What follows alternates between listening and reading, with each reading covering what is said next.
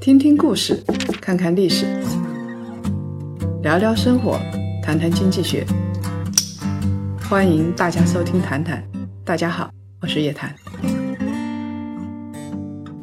少说废话，不说假话，聪明人一起说人话。欢迎大家继续收听由叶檀财经与喜马拉雅共同推出的《谈谈》。今年一年的时间啊，演员的片酬增加了很多。我们每个人在吃方便面的时候，就会想到演员拍一部电影有可能达到上亿的片酬，然后心里就愤愤不平。现在明明是好片子很少，烂片很多，可是越是烂的片子，他们拍的越起劲，而且演员的片酬反而越高。更过分的是，有的演员他现在连电影、电视剧都懒得拍了，因为要拍的话，毕竟还要记台词，然后还要两三个月。他索性去做一个真人秀，拍个广告，有可能几千万就进账了。其实，为什么电影票房虚高？为什么演员的片酬会越涨越高？为什么我们会看颜值？这背后都是一个资本游戏。这一期我们就来谈谈资本是怎么把脑残粉的钱给吸到口袋里的。娱乐行业真的是钱多人傻吗？如果我们觉得资本方很愚蠢的话，那一定是我们自己在犯傻。有些东西我们自己没有想清楚。最近很火的一些小鲜肉，他们的片酬是多少呢？吴亦凡的片酬报价是一点二亿，鹿晗的报价是零点八到八千万到一个亿。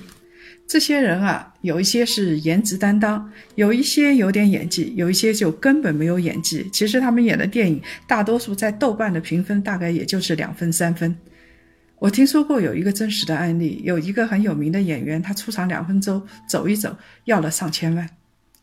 我曾经在飞机上，然后看了半本片子《何以笙箫默》，我很少看这样的电影，但是看了半本之后，整个评价就两个字：耍帅。所以我估计，等到他们自己老了之后，这些演员他们自己看到这样的片子都会觉得恶心。那为什么演员的片酬会占得这么高呢？它会占到整个制作成本的一半，甚至三分之二。《芈月传》到《如懿传》，少的片酬五六千万，多的八九千万。那我们同样是电视剧，我们来比一比上一季的日剧。世上最难的恋爱，大野智，他的片酬是一百五十万日元。呃，九九点九，刑事专门律师松本润，他的片酬是一百三十万日元。呃，折合成人民币大概是多少呢？我们给他折合的一个区间，大概是七万到十二万元的人民币。所以简直是新旧社会两重天。国内的烂片为什么多？因为这些编剧、后期效果、音效、道具，它只能越来越差，就能糊弄就糊弄。除了明星的脸之外，整本电影经常是毫无看点。而国际的惯例，演员的片酬大概是占整本电影的多少呢？大概是三分之一。所以呢，他们可以把钱更多的投在道具啊，投在拍摄啊这些方面。那有一个核心问题就来了。国内的烂片为什么有那么多人买单呢？为什么这些人只有颜值担当，但是他的片酬还会这么高呢？市场说了算，因为这些明星的市场号召力强，也就是说有那么大一票粉丝愿意为他们买单，疯狂粉、脑残粉越多，商业价值也就越高。其实说白了啊。全球各地都有脑残粉，只不过是我们的数量比较多。在《复仇者联盟》里边演黑寡妇的 Scarlett 约翰逊，我们都知道他非常有名。这个演员，这个演员他拍卖了一样东西，拍出了五千三百美元，是什么东西呢？就是他的一张鼻涕纸。这一张鼻涕纸值三点六万元人民币，你说是不是？脑残粉到处有，只不过是现在特别多。那为什么脑残粉这么多？因为我们是快消时代，娱乐至死，反正我们也不能做很多其他的东西。呃，反正很多东西一说就是错，所以还不如说说明星的婚姻啊、出轨啊、离婚啊，呃，这样子来的有吸引力，而且粉丝的数量会增加。我们现在是商业时代，商业时代的特性就是我们会累成狗。很多单身汪晚上十二点钟回家，累的啥也不想干。那他还要干一件什么事情呢？就是看看综艺节目，看看篮球比赛，然后看看足球赛，为的就是哈哈一笑。其实，在商业社会跟娱乐至死的风气结合在一起之后，那么大家都在看到了现在国内的明星的身价是怎么样。因为只要市场认账就可以了嘛。还有一个原因啊。我们不能只看一线明星，其实有一些演员成名前日子是很悲催的。我们知道演员的数量很多，那么成名的很少，基本上是十个电影八个亏，十个演员八个输。北漂的群众演员那么多，只有王宝强成名了。王宝强只有一个，所以呢，王宝强他现在片酬那么高，只不过是把所有那些失败者的风险全都折算在他一个人身上。大家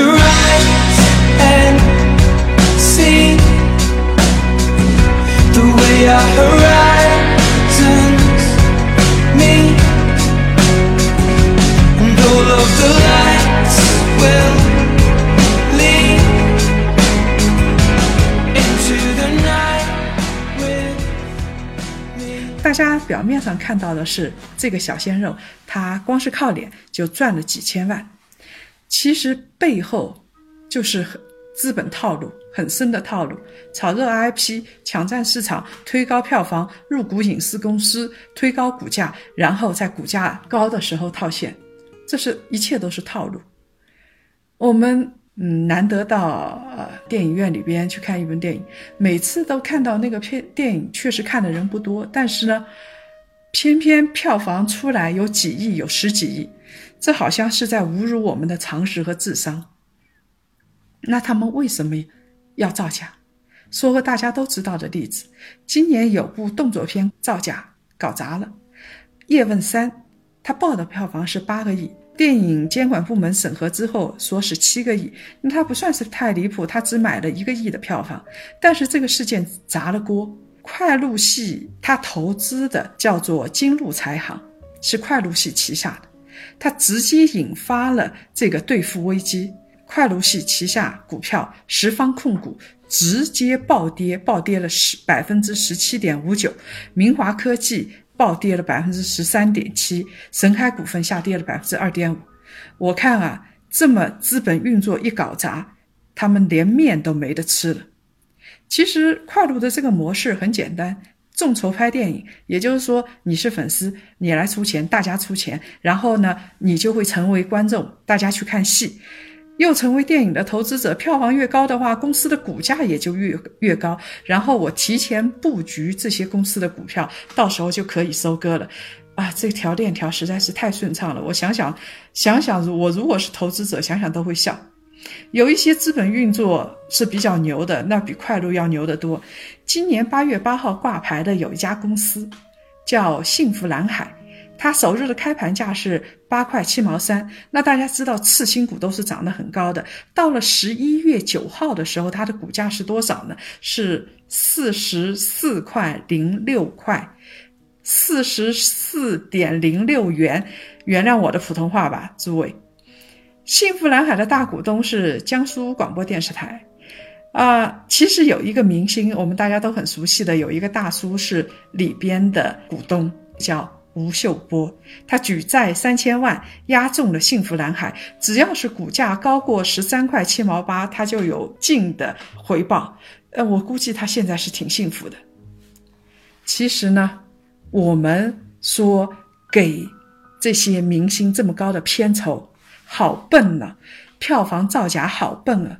你要知道。资本大鳄都是人精，他们都不笨。这些资本游戏他们玩得很溜，有人出钱，有人买单，有粉丝，有散户，怕什么呢？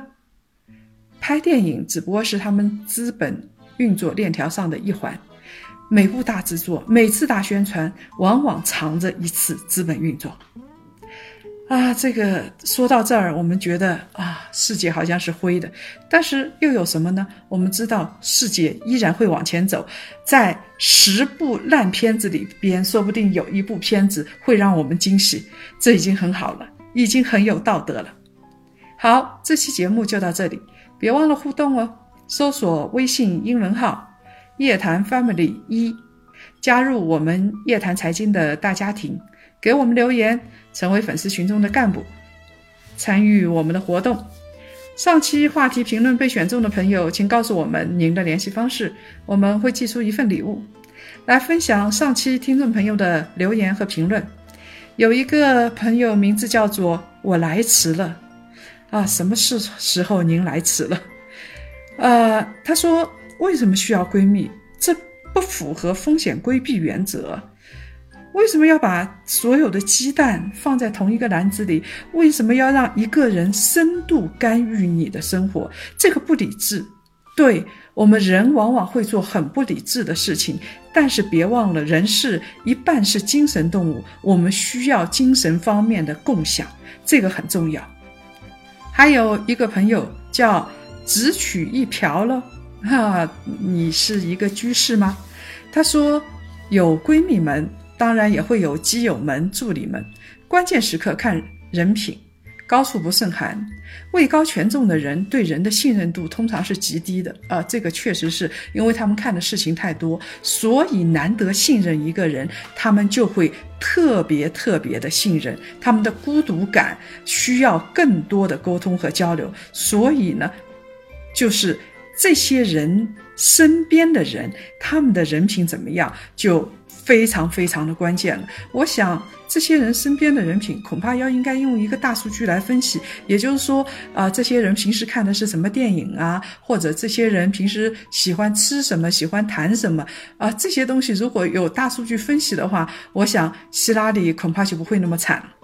各位想了解更多的财经经济类的资讯，请搜索“谈财经”，啊，或者是关注公众号“夜谈财经”。下周五晚上五点，同一时间、老地方，我们再见。